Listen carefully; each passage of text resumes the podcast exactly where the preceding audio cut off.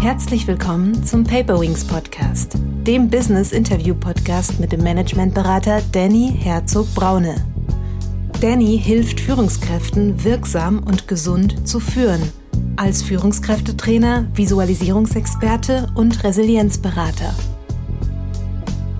Ich glaube, dass diese, äh, diese Herausforderungen unserer Gegenwart ähm, mit anderen Mitteln begegnet werden müssen, als wir es bisher versucht haben. Gesunde Beziehungen basieren darauf, dass wir erstmal mit uns selbst im Reinen sind. Wenn wir uns selbst nicht lieben, dann wird uns auch kein anderer lieben. Punkt. Herzlich willkommen, liebe Zuhörerinnen und Zuhörer, zu einer neuen Paperwings Podcast Folge. Heute geht es um das Thema, wie führe ich ein erfülltes Leben? Als Gast habe ich den Autoren Youssef Hamouda eingeladen. Youssef Hamouda war unter anderem TV-Moderator, Musikbranchenveteran, Start-up-Gründer, Agenturgeschäftsführer und führte zuletzt bei einem global marktführenden Sportartikelhersteller die größte Sportler-Community der Welt zum Erfolg. Er wurde zweifach mit dem Online-Grimme-Preis ausgezeichnet und war für die Entwicklung ganzheitlicher Trainings- und Bildungsprogramme für Millionen von Menschen international verantwortlich. Er ist zertifizierter Mindfulness Coach, Functional Trainer, Vortragsredner, Dozent und einer der führenden Meditationsproduzenten im deutschsprachigen Raum.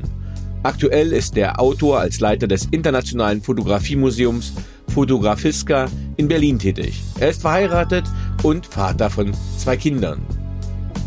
Zu seinem Buch Die sieben Säulen des Glücks von der Kunst, ein erfülltes Leben zu führen. Die beste Zeit für einen Neubeginn ist jetzt. Die sieben Säulen des Seins ist ein modulares, flexibles System für ein Leben in Ausgeglichenheit, in innerer Ruhe und Klarheit. Yusuf Hamuda hat es für Menschen entwickelt, die in Zeiten der schwindenden Stabilität im Außen ihren Anker im Inneren suchen.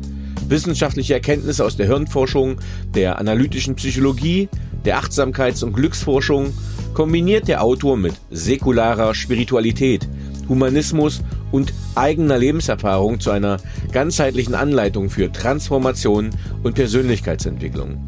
Dieses Buch ist das ultimative Programm gegen jeden Burnout, inspirierend und inspiriert geschrieben und leicht zu verstehen. Dein Ticket für die Reise zu einem erfüllten Leben. Ich freue mich sehr, dass ihr heute hier ist. Herzlich willkommen, lieber Youssef. Hey Danny, schön hier zu sein. Vielen Dank für die Einladung.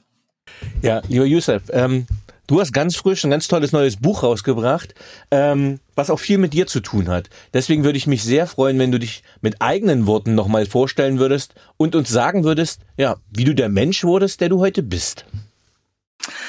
Ja, das ist mal eine, eine interessante äh, Einstiegsfrage. Ähm, ich bin ein Kind zweier palästinensischer Eltern in Saudi-Arabien geboren und dann mit drei Jahren nach Deutschland gekommen, in Westdeutschland aufgewachsen und dann vor circa 18 Jahren nach Berlin gekommen. Ich bin Vater von zwei Kindern, 14-jährigen Jungen und einem äh, zehn Monate alten Mädchen. Äh, das zweite Mal äh, verheiratet mit einer Schwedin diesmal.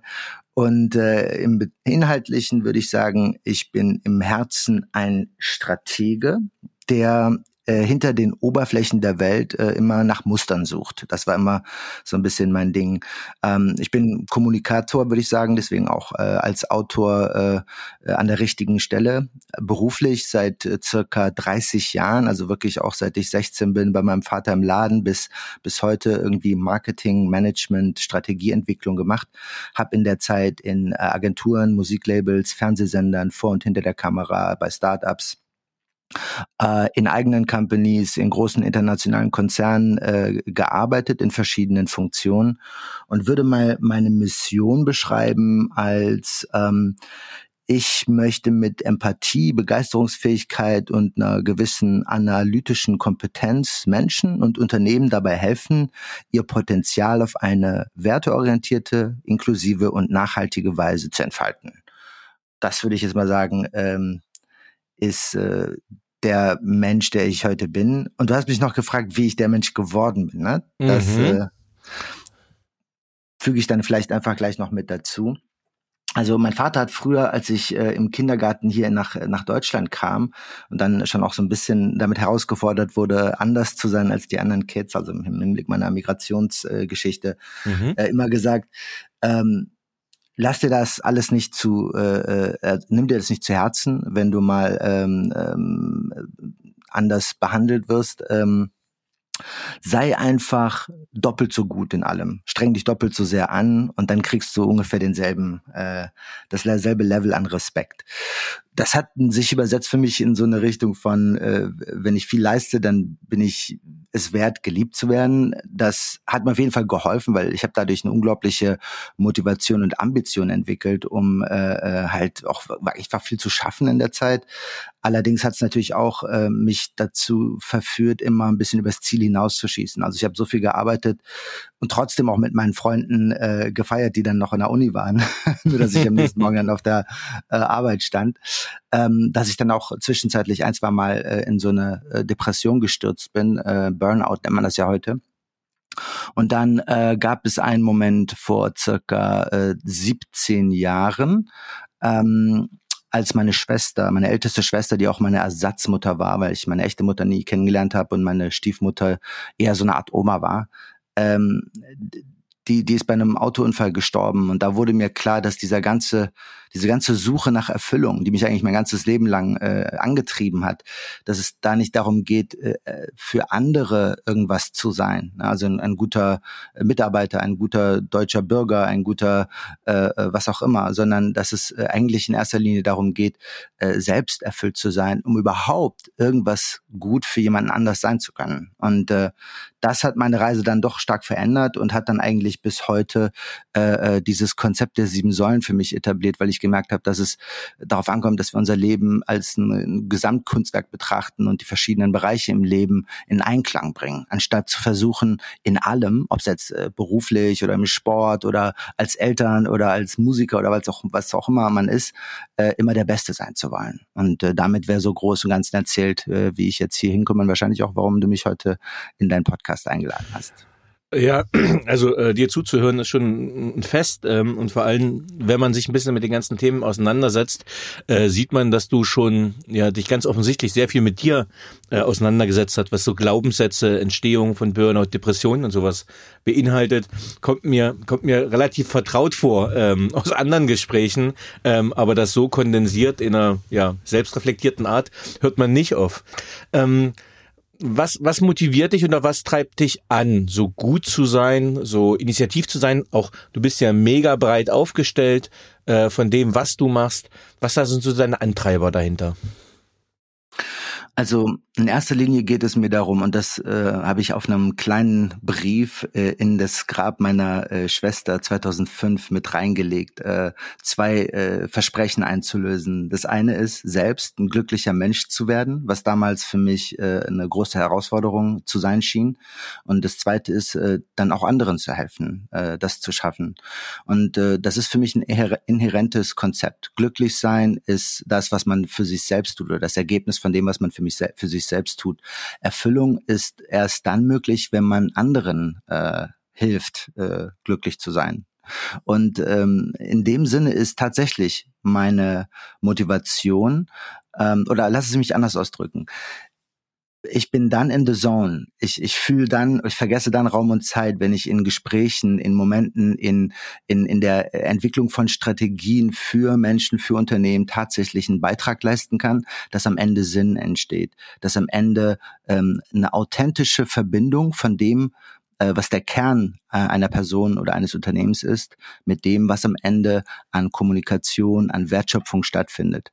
Und ich glaube auch, dass genau in dieser Achse ähm, viel Lösung für Probleme und Herausforderungen unserer Zeit existieren, weil wir oft einfach immer so im Außen äh, versuchen, anderen Standards zu entsprechen und zu wenig nachvollziehen wollen, wer wir eigentlich sind und warum wir eigentlich die Person sind, die wir sind. Ähm, was vielleicht auch erklärt, warum meine Selbstreflexion äh, für mich natürlich auch ein wichtiges Fundament ist. Mhm. Ähm, ja, sehr spannend. Dein Buch heißt ja Die sieben Säulen des Seins, von der Kunst ein erfülltes Leben zu führen. Ähm, wie ist dein Buch entstanden und für wen ist es gedacht? Ähm, wie schon eben äh, gesagt, gab es halt diesen äh, einen Moment ähm, äh, im, im Sommer 2005, als ich da in diesem Grab stand und gemerkt habe, so jetzt ist eigentlich die mein, mein, äh, meine Privatpsychologin, Therapeutin, Business Coach, Business Angel, Steuerfachexpertin, Ersatzmutter, was auch immer sie alles war für mich, meine älteste Schwester, mhm. einfach nicht mehr da. Und mhm. da bin ich natürlich in so ein tiefes Loch gefallen. Und ähm, habe dann wirklich danach angefangen, A, also über zwölf Jahre therapeutische Arbeit, äh, da habe ich alles Mögliche ausprobiert, von stationären Aufenthalten bis Thera äh, von Verhaltenstiefen, psychologische, analytische Therapie, äh, ähm, äh, natürlich auch auch Drogentherapie. Ich hatte äh, zeitweise auch äh, große Suchtprobleme ähm, und ähm, habe all diese Dinge für mich ähm, erschlossen, indem ich gemerkt habe, es ist, es ist die einzige Person, die mich da wirklich äh, helfen, die mir helfen kann, ähm, bin ich, bin ich selbst. Und ähm, das andere war, dass ich durch meine so umfangreiche Erfahrung im Business, äh, also von dem äh, Helfen im, im, im Laden meines eigenen Vaters bis hin zu den ähm, vielschichtigen Erfahrungen in der Musik, äh, Entertainment, Medien, aber auch äh, Agentur, Marketing, Startup-Branche ähm, dass es dafür alle Systeme gibt. Es gibt Task-Management-Systeme, Projektsysteme, OKR, Zielsysteme, Zeitmanagement-Systeme, aber irgendwie gab es kein System, womit man das eigene Leben in den Griff gekriegt hat. Und dann habe ich erstmal angefangen, sehr obsessiv mein Leben so zu, zu zerbröseln, mich zu, mich, mich zu fragen, so, okay, ich gehe jetzt mal da dran wie ans Business, was will ich denn eigentlich erreichen? Und dann war die einfache Antwort eigentlich, wenn ich mal hinter jedes Ziel noch eine Frage stelle, warum, mhm. dann ist die, die Antwort, ich will, ich will glücklich sein, ich will erfüllt sein. Und habe das dann so runtergebrochen und mich überlegt, wie, wie kann ich dafür eine Strategie entwickeln? Und dadurch ist irgendwann mal klar geworden, dass es so sieben Lebensbereiche gibt, die so ineinander greifen und habe die dann äh, über die Zeit einfach verfeinert. Und ehrlich gesagt, dieses Sieben-Säulen-Konzept gibt es schon seit über zehn Jahren in meinem Leben. Ich mhm. habe angefangen, die erste Idee war, ein Buch darüber zu machen. Dann wollte ich eine App dazu machen. Dann gab es einen Online-Kurs, den ich bei Instatimer veröffentlicht habe. Dann ähm, habe ich es eine Zeit lang geparkt, habe meinen Kumpels äh, selbstgemachte sieben Säulen äh, Handbücher zum Geburtstag geschenkt und irgendwann gemerkt, okay, jetzt bin ich soweit und dann äh, dieses Buch gemacht. Und damit äh, geht jetzt natürlich eine wundervolle Reise für mich jetzt auch erstmal zu Ende im Sinne des äh, diesen Loop zu schließen und äh, dieses Werk in der Hand zu halten, in, der, in den Händen zu halten. Mhm. Ähm, also es gibt ja zum Beispiel das Sieben-Säulen-Modell der Resilienz. Das hat aber damit nichts un also indirekten zu tun. Und ich finde es ganz spannend. Äh, ich habe mit äh, zwei anderen Autorinnen ein Buch rausgebracht, das zum Resilienzcoach Business. Und da haben wir auch, äh, stellen wir das Sieben-Säulen-Modell zum Beispiel mal kurz vor, der Resilienz und zum Beispiel ein Reifenmodell. Und du hast ähm, eine, eine, eine Konjunktion des Ganzen, also eine, wirklich eine Vereinigung von einigen Punkten gebracht, die ich sehr spannend finde. Du redest von inneren Kreisen, von äußeren Kreisen und von einem universellen Kreis. Vielleicht kannst du mal dein Modell, was ich sehr schlüssig finde, uns ein bisschen beschreiben. Mhm. Also die Reise in den, durch diese sieben Säulen Arbeit ist angelegt in vier Schritten. Der erste Schritt ist, dass man in äh, der eigenen authentischen Identität forscht. Dafür habe ich mir viel Wissen von den analytischen Psychologen äh, Freud, Jung und Adler angeschaut und äh, deren Konzept von Selbst und von Identität äh, ähm, heruntergebrochen damit man äh, anhand von ein paar Übungen, die dann äh, auf dieses Wissen aufbauen, einfach mal erschließen kann, was, was bin ich eigentlich für eine Persönlichkeit. Sehr stark getrieben davon auch, ähm, was für Schatten prägen mich, was für abgespaltene Persönlichkeitsanteile machen mich zu dem Menschen, der ich bin. Wissend, dass nur wenn wir die äh, in unser Leben reintegrieren, äh, da bin ich ganz bei C.G. Jung, wir dann eine Chance daran haben, der Mensch oder die Person sein zu können, die wir eigentlich sein wollen. Das ist der erste Schritt.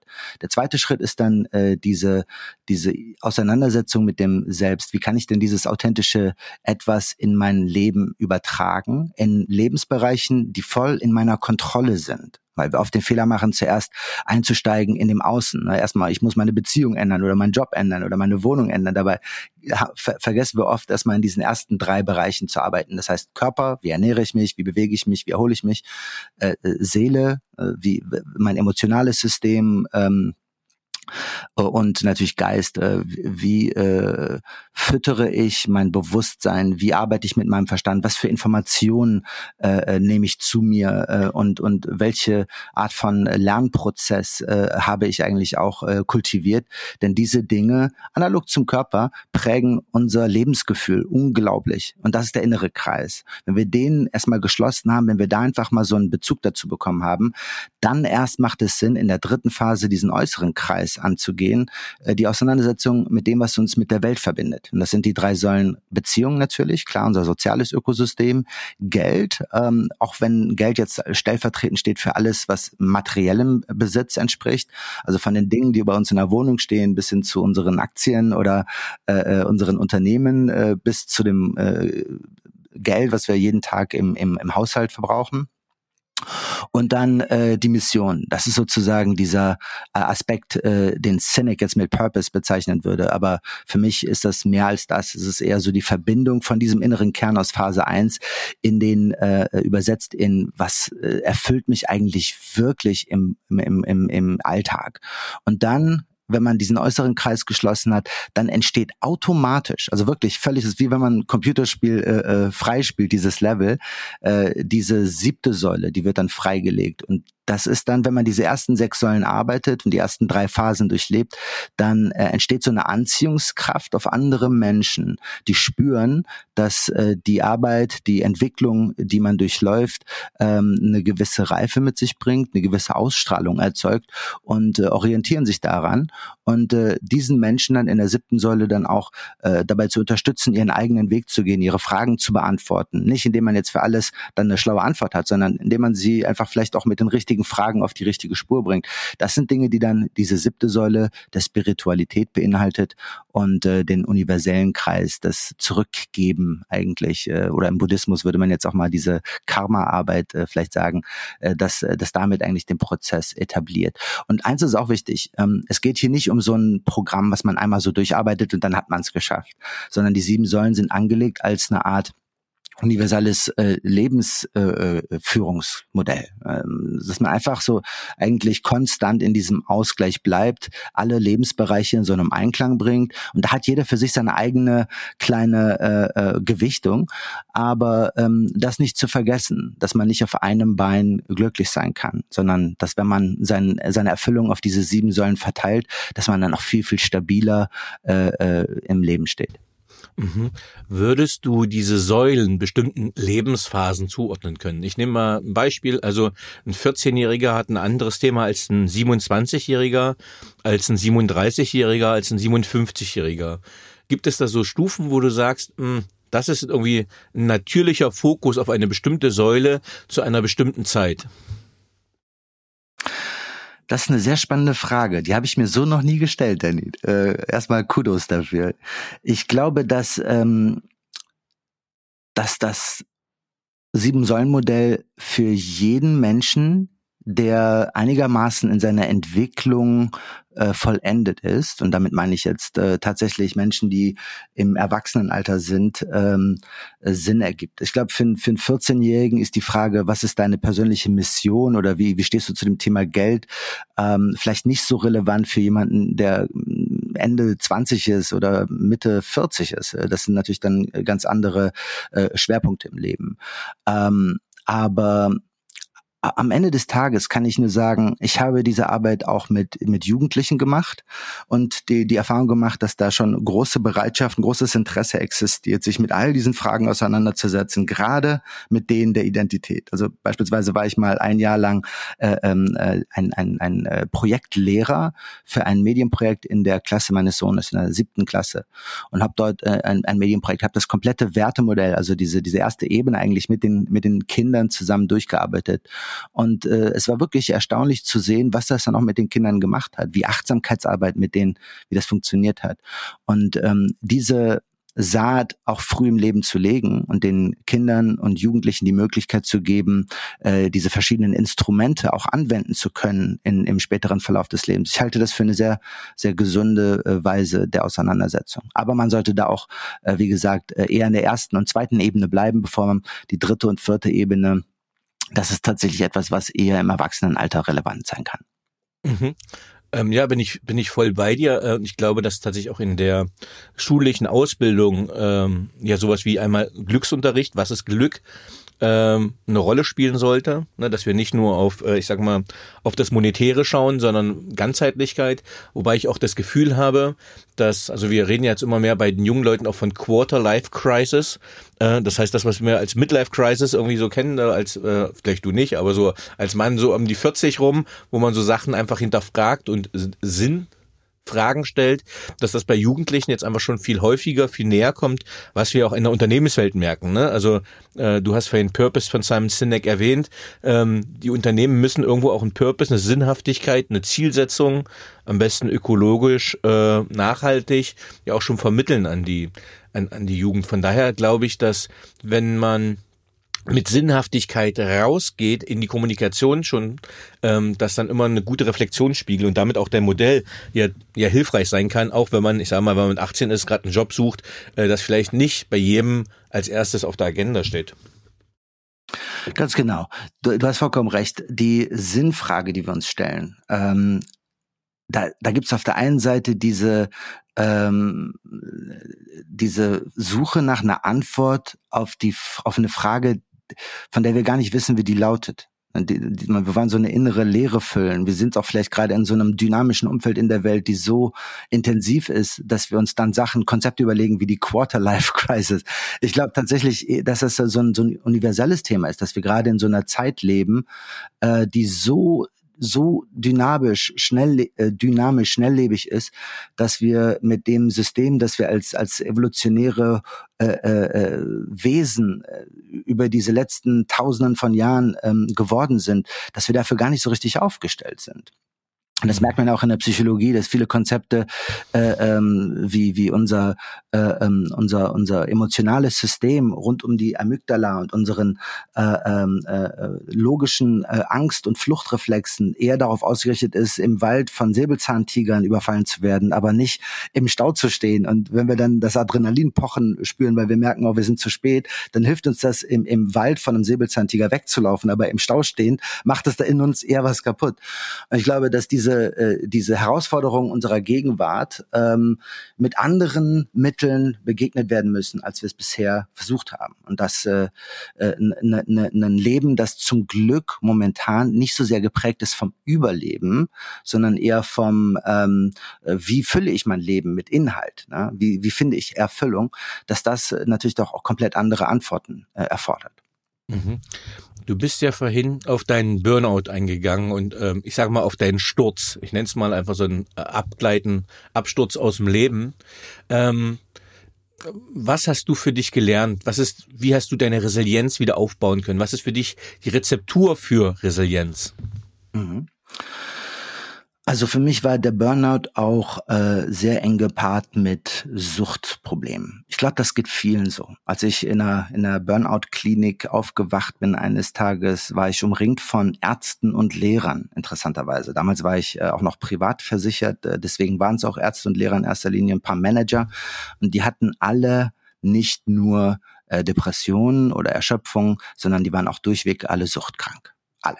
Und ich bin mir sicher, dass wir, ähm, dass jeder für sich äh, irgendeine Form von äh, Sucht in seinem Leben findet. Ob es jetzt die Sucht nach ähm, äh, nach nach Kommunikation, nach Social Media ist, äh, die Sucht nach äh, äh, Sex, äh, nach Essen, nach nach Drogen.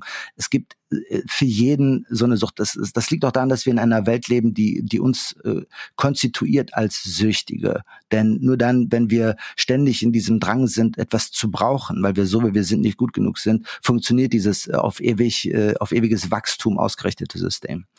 Ähm, also Burnout war eng verknüpft mit der Sucht und die Sucht war eng verknüpft mit der Frage, wovor laufe ich eigentlich weg? Warum betäube ich mich ständig? Warum suche ich eigentlich ständig irgendeine andere Form von, von Gefühlen, eine andere Form von Realität?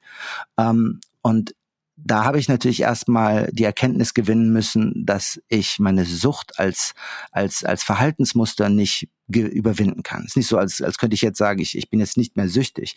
Die einzige Sache, die ich ändern kann, ist das, womit ich diese Sehnsucht nach äh, Veränderung äh, fülle. Und ähm, das heißt für mich im Umkehrschluss, ähm, ich kann nicht die, die, die Welt verändern, aber ich kann für mich meine Lebensrealität verändern. Ich kann äh, mein, mein, mein, äh, die Art und Weise, wie ich mich ernähre, die Art und Weise, wie ich mich, äh, äh, wie ich meditiere, wie ich innere Ruhe finde, äh, wie ich lerne und äh, meine Beziehung auf den Prüfstand stellen. Ich kann mit mein, meine Haushaltskasse überprüfen. Ich kann äh, meine eigene, mein, mein Beruf und meine Berufung überprüfen und all diese Dinge, die kann ich verändern. Das heißt, ich habe gelernt, ich bin in dem Augenblick nicht mehr abhängig von schädlichen, von, von, von Dingen gewesen, die mein Leben äh, anstrengend und schwierig machen, als ich mir eine Lebensumgebung geschaffen habe, vor der ich nicht mehr weglaufen musste.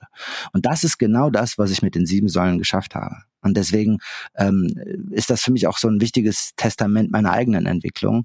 Denn heute kann ich sagen, dass ich äh, immer noch süchtig bin. Aber äh, ich habe verstanden, dass die Sucht bei mir auch ein unglaubliches Energiereservoir äh, dar, darstellt. Ja? Es ist ja unglaublich viel Energie, die da, da reingeht, ständig irgendwas füllen zu müssen. Und ich habe diese, diese Metamorphose umgewandelt, weg von, von, von Betäubung hin zu Produktivität, hin zu äh, äh, Achtsamkeit, hin zu Sport, ja, und ich habe auch äh, meine, meine Sucht in gewisser Weise in meine berufliche Entwicklung investiert, weswegen ich auch so unfassbar äh, viele Sachen jetzt auch gemacht habe die letzten Jahre. Das war auch nicht immer gut und nicht immer gesund und ich war auch nicht immer glücklich, aber ich habe halt ein Fundament geschaffen, von dem ich sagen kann, dass ich nicht mehr davor weglaufen muss, sondern dass ich, wenn ich mal kurz innehalte und darüber nachdenke, wer ich eigentlich bin und was ich eigentlich tue, sagen kann, ich mache genau das, wofür ich hier bin und ich kann das genießen. Und ich glaube, äh, das ist erstrebenswert.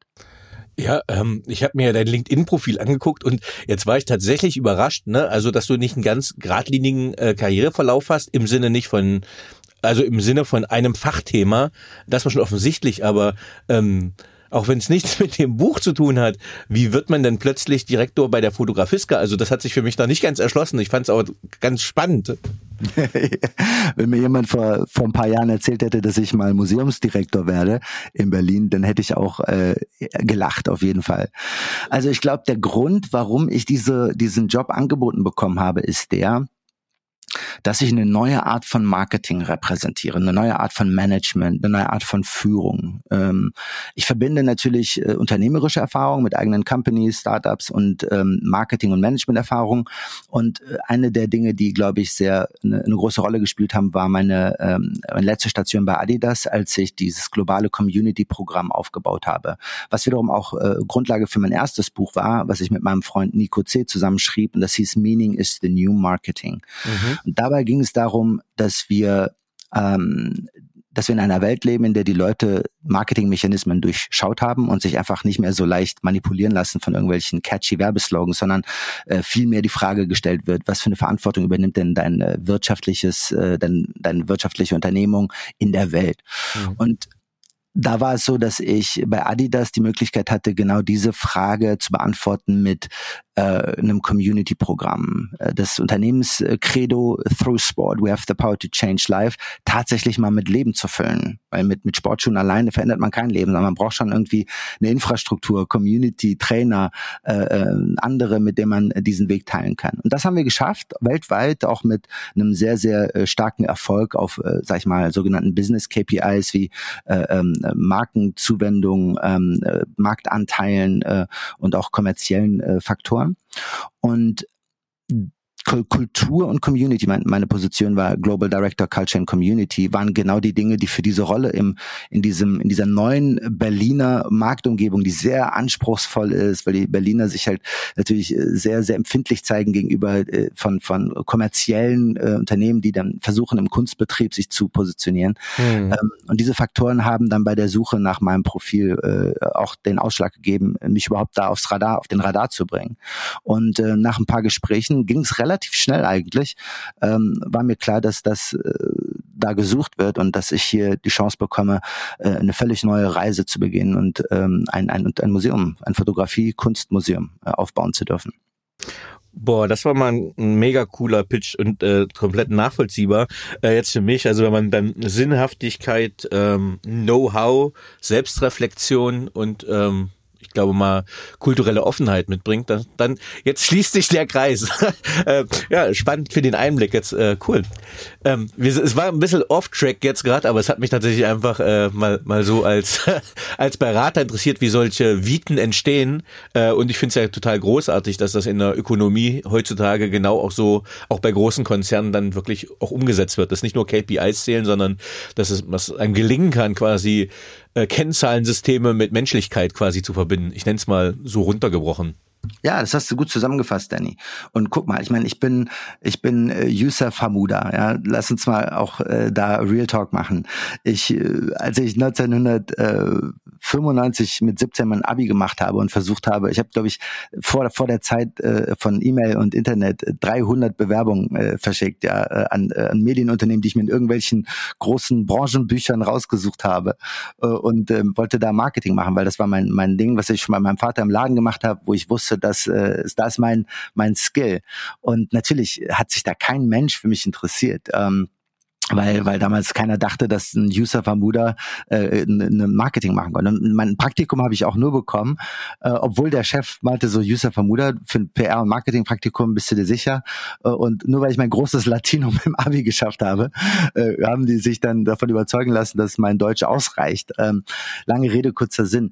Äh, ich habe äh, dann keinen äh, Uni-Abschluss, ich habe keine Ausbildung. Ich bin einfach nur äh, so vom Praktikum zu Festanstellung, habe mich dann sozusagen durch die äh, Wirtschaft durchgearbeitet gearbeitet bis heute. Und deswegen war es für mich natürlich schon auch eine tolle Bestätigung, dass wir in einer Zeit leben, wie du richtig sagst gerade, das menschliche KPIs, das äh, so, so, so kulturelles Verständnis für Identität, äh, Reflexionsfähigkeit, Empathie, Faktoren sind, die heute mitunter wichtiger oder zumindest auch relevant sind im Hinblick auf die Auswahl von MitarbeiterInnen. Ja, das finde ich total spannend. Äh, ich arbeite gerade an einem Herausgeberband mit einer anderen Autorin zusammen, wo wir ganz viele verschiedene Autorinnen zusammenbringen zu dem Thema, was braucht Führung heute wirklich? Und da sind wir genau bei diesen Themen, zum Beispiel einfach auch Demut, Empathie, äh, psychologische Sicherheit. Ähm, also ganz viele, ich nenne es mal weichere Faktoren, die neben den Controlling-Aspekten einer Unternehmensführung äh, eine zunehmende Rolle spielen. Und ich finde es einfach dann auch cool, dich im Podcast zu haben als ein positives Role Model. Ich hatte letztens den Chefredakteur Chefredakteur von Business Insider, Kain Öskens da, der auch so ein bisschen drüber geredet hat, hm, naja, wie also Real Talk, ne? Äh, mit dem Namen war es halt nicht leicht, da hochzukommen. Äh, und man kann es aber, so blöd es klingt, mit Fleiß und natürlich auch mit Ergebnissen. Und das ist, glaube ich, das, was in der Wirtschaft am Ende des Tages immer am meisten zählt, äh, sind die Ergebnisse. Und dann kann man es halt erreichen. Und von daher finde ich es äh, schön, wenn wir eine ja, diverseres Managementbild äh, zunehmend haben und natürlich auch solche Quereinsteiger äh, total spannend sind, mit dem die einfach ein diverses Portfolio an Erfahrungen, Kenntnissen mitbringen. Ja, Absolut richtig, ganz genau. So, jetzt versuche ich mal irgendwie die Kurve wieder von diesem Exkurs zu kriegen, aber vielleicht kriegen wir das trotzdem ja ge geschlossen. Wir haben kurz bei dem Thema Resilienz äh, die, die Abzweigung genommen. Und mich würde interessieren, wie du es geschafft hast oder wie kann man es schaffen, Ausgeglichenheit zu erreichen und auch dem, dem stärksten Sturm zu widerstehen?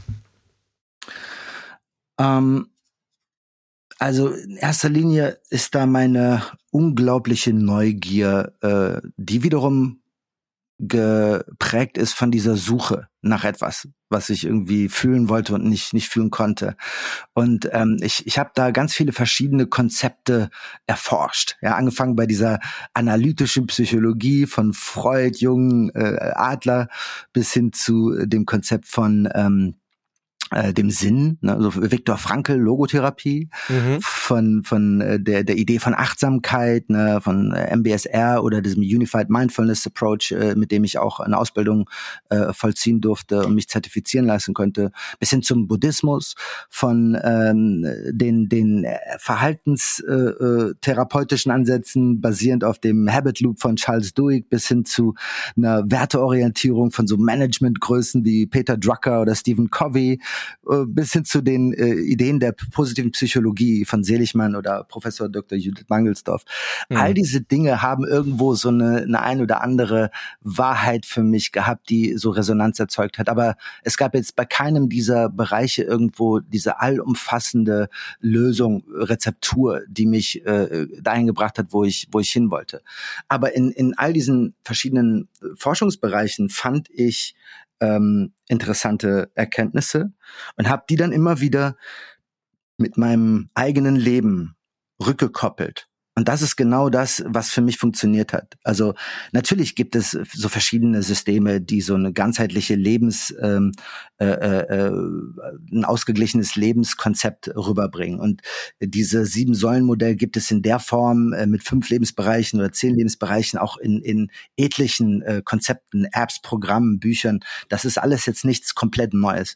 Aber in der Essenz aus all diesen äh, Quellen ein Modell zu entfalten, was für mich funktioniert. Äh, und dann meine strategische, analytische, empathische Fähigkeit anzuwenden, das zu übersetzen in so ein, in so ein modulares Framework.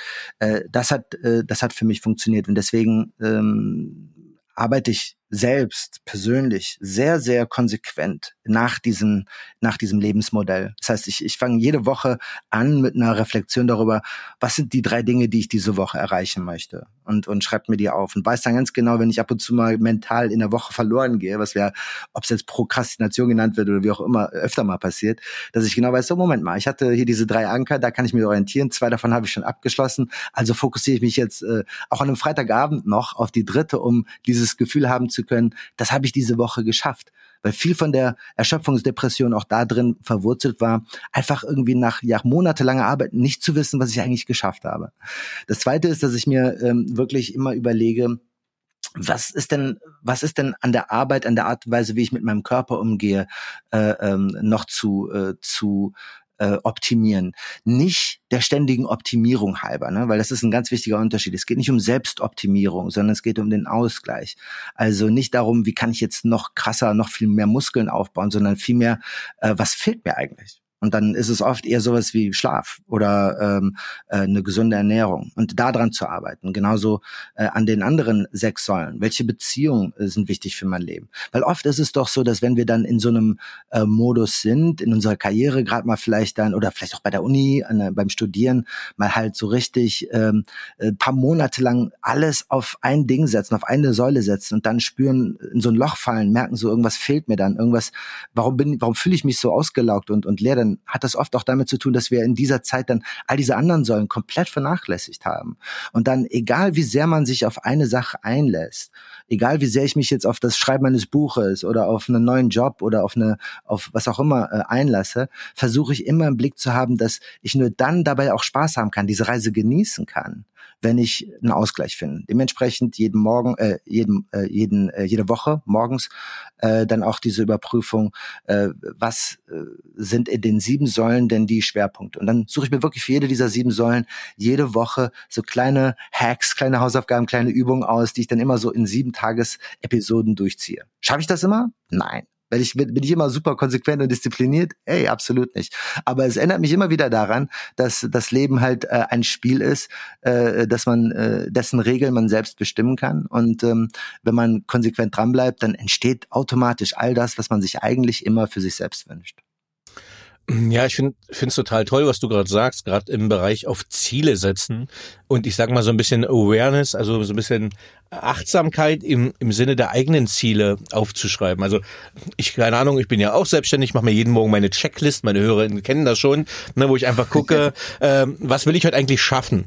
Also eine tägliche Priorisierung, was ja für das Glücksgefühl ganz elementar ist, gerade für uns Wissensarbeiter. Ne? Ähm, wenn ich hier einen Garten, Land, Garten- und Landschaftsbauer draußen habe, äh, dann denke ich mir abends, boah geil, der sieht am Abend, was er geschafft hat. Ne? Dann steht da ein genau. Baum, dann ist da ein Zaun errichtet und der geht ins Bett und sagt, ey, ich habe heute was Sinnvolles geschafft. Wir aber so als Wissensarbeiter füllen irgendwelche Excel-Tabellen aus, schicken irgendwelche E-Mails und gehen abends ins Bett und sagen, na jetzt saß ich irgendwie äh, acht, acht Stunden vor einem Monitor, was habe ich denn eigentlich geleistet? Und diese, diese kleinen Belohnungssysteme. Und äh, was ich auch ganz spannend finde, was du dann auch aufwirfst, so, ein, so ein Zielsetzung, ne? dass man sagt, okay, was will ich denn eigentlich machen? Also wie sagt mein, mein Personal Coach, sagt immer, Danny, du bist ein Cherry-Picker. Das heißt, wenn man so ein, so ein, so ein Workout, äh, wenn er das mal an der Tafel schreibt, was ich zu tun habe, dann äh, bin ich ein großer Freund des Streichens der Cardio-Elemente. Äh, das heißt, äh, er sagt ich mal immer nur die Strongman-Geschichten. Ja, das führt dazu, dass ich ein breites Kreuz habe, aber auch einen dicken Bauch. Ähm, und das ist, glaube ich, auch das, was du meinst, dass man schauen muss, ähm, welche Säule habe ich gerade? Ne? Und wenn ich dann plötzlich sage, okay, jetzt rennst du mit meinen Mädels um die Wette und dann bin ich nicht mehr Erster, so wie früher, sondern bin Letzter, äh, dann habe ich halt die Kardiosäule zu lange vernachlässigt. Und ich glaube, dieser Impuls von dir, zu sagen, na, schreibt euch mal auf die sieben Säulen, innerer Kreis, äußerer Kreis. Wo bist du gerade wie aufgestellt, dass das ein super Instrument ist, um zu sagen, ja, manchmal musst du im Studium einfach Gas geben. Da musst du halt, schreibst die Masterarbeit, dann musst du halt drei, drei Wochen, drei Monate einfach in der Bibliothek sitzen, aber schaff dir auch irgendwie den Ausgleich und gucke, gucke, wo du gerade nicht gut aufgestellt bist. Ganz genau, das ist absolut richtig analysiert. Äh, es sind diese, diese kleinen Belohnungssysteme. Und das ist genau das, was auch äh, diese Ver Verwurzelung in der, in der Psychologie so wertvoll macht. Weil da kann man sich Konzepte anschauen, die man relativ einfach in Systeme umsetzen kann. Das nennt man dann auch gerne Life-Hacks und so. Aber wenn man das dann strukturiert und, und äh, strategisch äh, betrachtet, dann äh, lässt sich da relativ einfach äh, das Leben so gestalten, dass man merkt, ähm, wir sind die Person, die entscheidet, wie wir unser Leben gestalten. Zum Glück leben wir in dieser freien Welt, wo das tatsächlich auch der Fall ist. Das muss man dazu sagen. Es gibt auch viele Bereiche in der Welt, wo das leider nicht so ist. Ne? Aber wir haben diese Freiheit und ähm, das bedeutet, ich kann diese Entscheidung treffen. Was mache ich denn heute für ein Workout? Oder ähm, äh, fahre ich denn jetzt mit dem Fahrrad zur Uni, um dann die Säule Körper sozusagen ja, ja, auf super. den Weg zur Mission noch äh, mit unterzubringen und ernähre mich einfach nicht mit Burger, sondern hol mir, mach mir die Mühe und hol mir einfach einen Salat, weil der Zeitaufwand ist der gleiche. Der, der Unterschied ist aber groß. Es sind kleine Entscheidungen und sich dabei dann auch zu fühlen und zu verstehen, das mag jetzt gerade Impuls ähm, ein anderer Wunsch sein, den ich habe, nämlich eher was, was, was ungesundes Gesundes zu essen. Aber wenn ich jetzt eine bewusste Entscheidung treffe, das nicht zu machen, dann habe ich einfach zwei Stunden mehr Produktivität heute. Und äh, diese, diese bewusste Erfahrung ist wiederum eine Grundlage, die man in Achtsamkeit findet. Und so ist auch dieses Buch aufgebaut. Also diese, diese erste Teil des Buches ist komplett, ähm, sind einfach nur so zehn Bereiche von unter anderem auch Resilienz übrigens, äh, aber auch die Frage nach dem Sinn, die Frage nach Achtsamkeit, äh, was, was es bedeutet, äh, wenn wir über Erfüllung sprechen,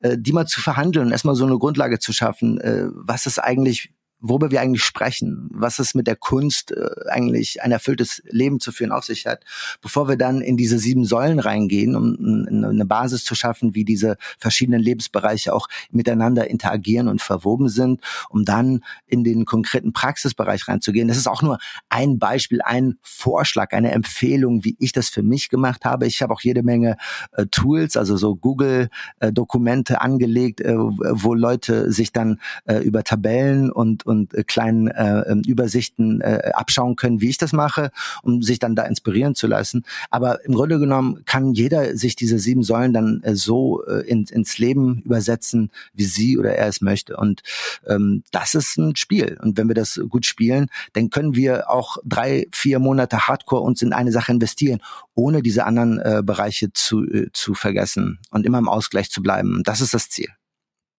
Ja, Youssef, ähm, ich könnte jetzt noch Stunden mit dir weiterreden, aber mein Feedback auch der Zuhörerinnen ist oft, ähm, naja, Danny, es war alles gesagt, wenn alles gesagt ist, ist alles gesagt. Und außerdem gibt's ja noch ein sehr cooles Buch, ähm, was äh, erschienen ist oder äh, ja, was erschienen ist, wenn wir den Podcast veröffentlichen, im Irisianer Verlag, die sieben Säulen des Seins.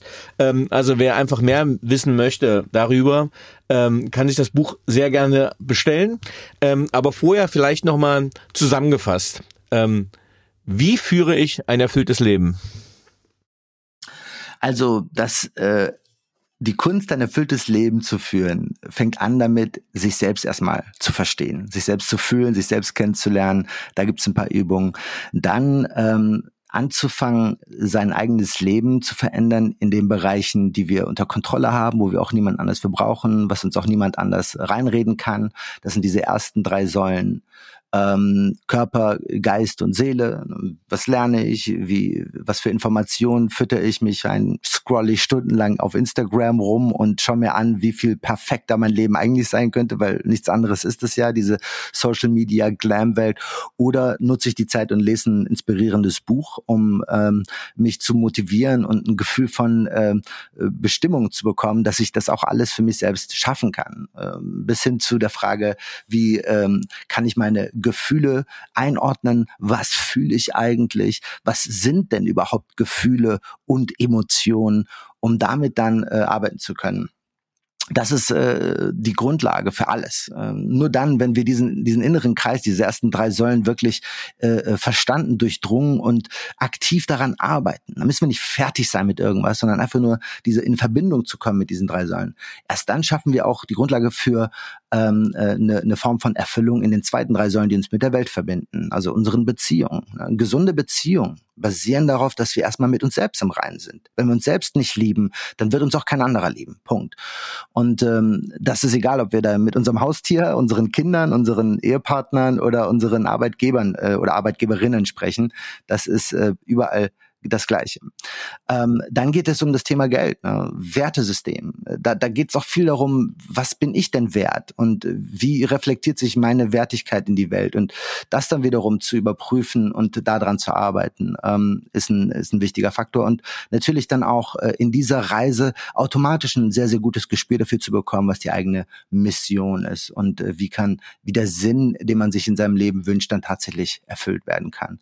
Und dann ist äh, das alles andere äh, ein Ergebnis äh, dieser Arbeit. Ähm, also ein Ergebnis dieser Arbeit ist das, was wir uns eigentlich so als Ziele setzen. Ein tolles Haus, eine glückliche Partnerschaft, ein super Job. Das sind oft einfach nur die Nebenprodukte dieser Arbeit. Je mehr wir uns auf diese Dinge als, als konkrete Ziele versteifen, desto schwieriger wird's eigentlich, weil wir uns immer in, in dem Mangel unserer Gegenwart manifestieren. Dass wir das, was wir uns da irgendwie wünschen, einfach selbst gerade in dem Augenblick, wo wir leben, nicht sind. Und das müssen wir verändern. Und dann entstehen genau diese Dinge, die wir uns eigentlich wünschen, eher als Nebenprodukt.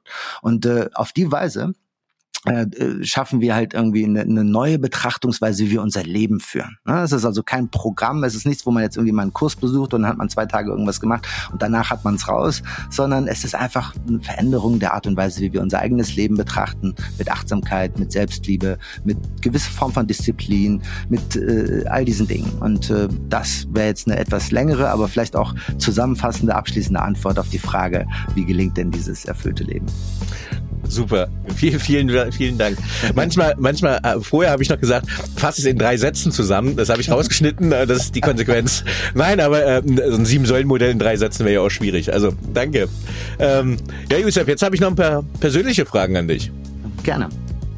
Was braucht Führung deiner Meinung nach heute wirklich? Ähm, Führung braucht heute das Verständnis, dass wir einen Wert im Leben der Menschen schaffen müssen ein Wert im Leben der, äh, äh, der Menschen, für die unser Unternehmen äh, ausgerichtet ist, also für die wir die Dienstleistungen oder Produkte entwickeln, ein Wert im Leben der Menschen, die für uns arbeiten und ein Wert im Leben der Shareholder. Und zwar gleichermaßen. Das ist für mich Führung. Äh, Führung war in den letzten 100 Jahren viel zu sehr ausgerichtet, alleine darauf, auf Shareholder Value zu erzeugen. Und das hat äh, äh, zum einen dazu geführt, dass viele Menschen ausbrennen oder frustriert sind, dass sich das soziale Gefälle sehr, sehr ungünstig entwickelt hat von wenigen reichen und sehr, sehr vielen äh, äh, nicht so reichen Menschen. Und ähm, das muss sich verändern. Das merken wir auch in der Generation Z, wenn man immer so schön über diese Jugend spricht, die sich da weigert, in dieses System sich einzufügen. Weswegen es auch so unglaublich schwer ist für Unternehmen, äh, ähm, Menschen zu finden, die Ausbildung machen wollen oder die, die äh, diese klassischen 9-to-5-Jobs haben wollen, weil es einfach nicht mehr in dieses, äh, in diese neue Zeit passt.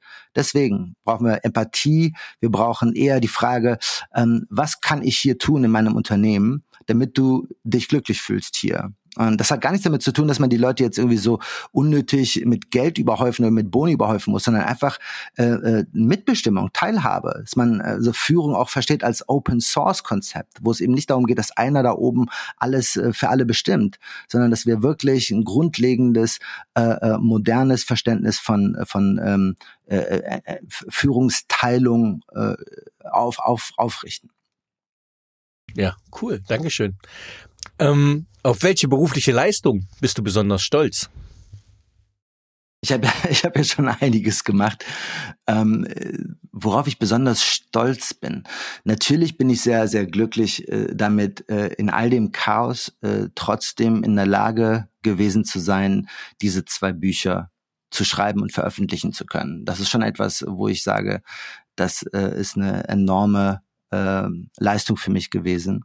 Ich bin aber auch stolz auf diese Zeit bei Adidas, wo es gelungen ist, äh, wirklich neue Impulse in diese, dieses Unternehmen zu bringen, ähm, nachhaltige, äh, eher empathische Form von Marketing zu begründen. Und das auch durch so Zeiten hinweg, wo in Covid-Momenten ähm, eigentlich alle Konzepte Marketingkonzepte, Produktkonzepte, Entwicklungskonzepte, die nicht direkt auf ein Revenue einzahlen, eigentlich äh, erstmal abgeschaltet wurden. Mhm. Und da eben diese Adidas Runners Community äh, ähm, über Wasser gehalten zu haben, da, darauf bin ich schon stolz. Das war auch nicht ganz leicht, muss ich sagen. Es hat sehr viel Überzeugungsarbeit gekostet. Aber wenn man dann paar hunderttausend Menschen auf der Welt hat, die jeden Tag über soziale Kanäle zum Ausdruck bringen, wie viel Wert wir als Marke Adidas äh, in, den, in das Leben dieser Menschen bringen konnten, dann schaltet man das halt einfach auch nicht ab, sondern merkt man einfach so, das ist eine Verantwortung, die wir haben ähm, und äh, das äh, können wir äh, nicht einfach so übersehen. Und das ist etwas, von dem ich glaube, das hat wirklich sehr viele Menschen dabei geholfen, ähm, sehr vielen Menschen Unternehmen dabei geholfen, ihr Potenzial äh, auf eine, eine nachhaltige Weise zu entfalten. Welche Fähigkeit bzw. Fertigkeit möchtest du gerne haben, die du noch nicht hast? Also etwas, woran ich seit sehr, wenn ich sage, eigentlich mein ganzes Leben lang arbeite, dann ist diese Fähigkeit Geduld und einer gewissen Form von Gelassenheit. Ähm, das sind zwei Dinge, ich ordne dem so viel Aufwand äh, bei. Ähm, also ich, ich bemühe mich sehr, weil es halt einfach unglaublich äh, eine große Herausforderung für, mich, für mich ist, das zu tun. Ich muss dazu sagen, ich habe mein Leben äh, sehr, sehr viele Jahre das auch, äh, sag ich mal, künstlich herbeigeführt durch Betäubung, muss ich mal so sagen. Ähm, und äh, das dann halt auch ohne äh, irgendwelche äh, Hilfsmittel hinzubekommen, entspannt zu sein, gelassen zu sein, auch wenn es mal anstrengend wird. Äh, das ist eine Fähigkeit, an der ich tatsächlich auch noch viel arbeiten werde. Mhm. Ähm, was waren die drei einflussreichsten Erkenntnisse, die deine berufliche Entwicklung bestimmten? Wow, das ist aber mal eine Frage. Halleluja, meine einflussreichsten Erkenntnisse. okay, okay, okay. Äh, Rech, rechne ich dann als Coachingsitzung ab, keine Angst. Danke. Äh, lass mich kurz nachdenken. Ähm, ich glaube, eine wichtige Erkenntnis war, dass das Arbeiten nicht ein Selbstzweck ist, sondern mhm. dass es darum geht, einen Wert zu schaffen. Und zwar nicht nur einen Wert für, für Unternehmer oder Unternehmerinnen, sondern für die Menschen, für die Welt, für die Gesellschaft, weil nur dann auch alles, was wir machen, nachhaltig sein kann. Die zweite Erkenntnis ist die, dass ähm, es sowas wie Work-Life-Balance nicht geben sollte. Denn in dem Augenblick, wo wir diese beiden Elemente voneinander trennen, tun wir so, als würde das Arbeiten nicht zum Leben gehören. Und damit ist es eigentlich ein Rezept für, für, für Depressionen, Erschöpfung und Burnout. Äh, ich finde es viel wichtiger, dass man, dass wir uns die Frage stellen, wie kann ich denn meine Arbeit äh, so in mein Leben integrieren, dass ich dafür gar, gar nicht äh, diese äh, Rezepte aller Work-Life-Balance in den Griff kriegen brauche. Und das ist im Grunde genommen auch die, die Antwort darauf ist im Grunde genommen auch das Sieben-Säulen-Konzept weil es so viel mehr geht als nur um Arbeit und, und Leben. Ja, weil Leben, Arbeit Teil von Leben ist, aber auch so viel mehr. Die dritte Erkenntnis ist, dass ähm, Erfolg immer eine Sache ist, die jeder für sich anders beschreibt. Und äh, dementsprechend, ähm, in dem Augenblick, wo ich mir die Frage stelle, was bedeutet für mich eigentlich Erfolg? Und egal, wem ich die Frage stelle, das Erste, woran wir denken, ist äh, Geld, Status, äh, vielleicht eine erfolgreiche Beziehung äh, ähm, und solche Dinge, also sehr im Außen. Und je länger man eigentlich danach hakt, äh, desto mehr kommen die Leute an und erkennen, dass Erfolg eigentlich ist, wenn wir erfüllt sind sowas wie glücklich sein. Äh, das kommt dann am Ende raus. Und diese Reise von äh, im Außen erstmal suchen, dann nichts finden und dann eigentlich im Inneren zu landen äh, und dass wir alles, was wichtig ist, aus diesem inneren Kern heraus schaffen können. Das ist für mich die dritte zentrale Erkenntnis, würde ich sagen. Ja, mega. Wenn du unter allen lebenden oder toten historischen Menschen der Welt wählen könntest, mit wem würdest du gerne zusammen essen? Im Sinne eines Gesprächs. Okay, ähm, ich glaube, Also gab ja so in den Nullerjahren des letzten Jahrhunderts vor der Jahrtausendwende da es gab so so in Wien diese unglaubliche Schule dieser äh, äh, Begründer der analytischen Psychologie, wo wo Carl Gustav Jung und Sigmund Freud und noch andere mhm. äh, da gemeinsam so unglaubliches geleistet haben mit ihrem Wissen und später hat ja Viktor Frankl diese Wiener Schule auch noch äh, weitergeführt. Ich glaube, ich, ich wäre unheimlich gerne mal bei einem dieser äh, dieser Sitzungen, wo die sich dann getroffen haben und dann über über Psychologie äh, äh, äh philosophiert haben. Wäre ich gerne einfach Mäuschen mehr dabei und würde mir das mal reinziehen und dabei äh, äh, gerne mit denen einen Salat teilen, wenn das gilt als Antwort. Mega, ja, super. ähm, wenn du den jugendlichen Youssef treffen würdest, was würdest du ihm raten? Ich glaube, ich würde dem einfach gar nichts raten. Ich würde einfach sagen, jetzt, wo ich der bin, der ich heute bin, wenn ich dem irgendwas raten würde, dann könnte die Gefahr bestehen, dass ich dann nicht die Person werde, die ich heute bin. Deswegen hätte ich Angst, dem irgendwas zu raten. Aber ich weiß, was du meinst. Deswegen wäre mal die die Antwort wäre jetzt nicht so Back to the Future mäßig, sondern konkret eher sowas wie ähm, Zieh dein Ding durch. Lauf, nein, lauf, lauf nicht, lauf nicht von dir selbst weg, sondern ah. äh, weißt du, bleib einfach, äh, bleib einfach bei dir. Das ist okay, es ist okay, äh, traurig zu sein. Es ist okay, einsam zu sein.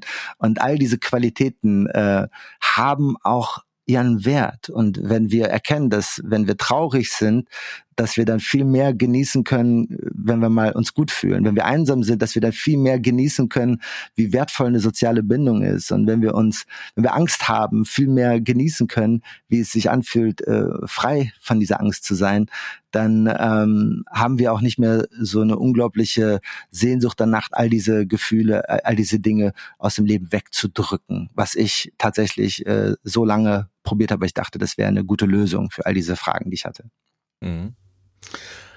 Was möchtest du am Ende deines Lebens von dir sagen können, erreicht zu haben?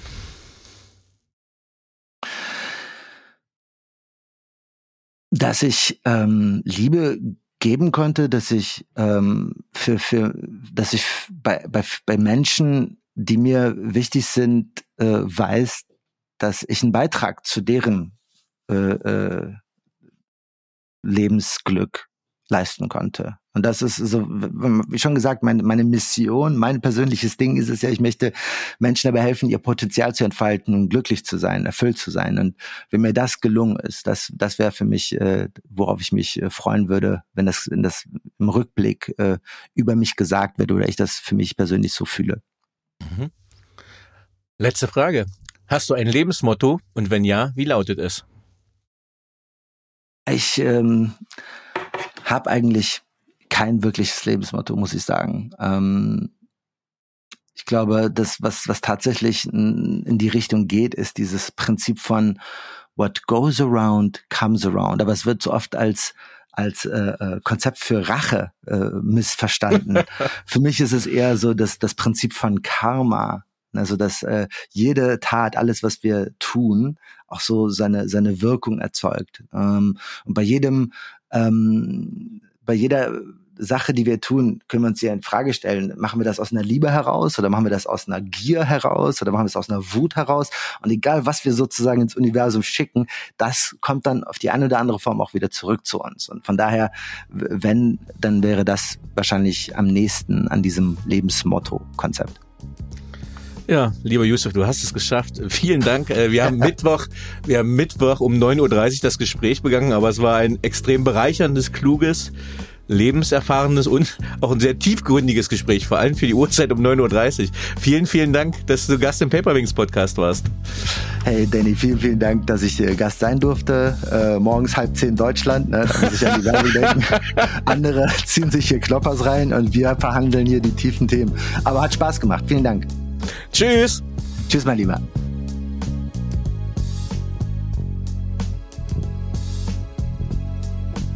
So, liebe Zuhörerinnen und Zuhörer, ich hoffe, Ihnen hat dieser Podcast gefallen.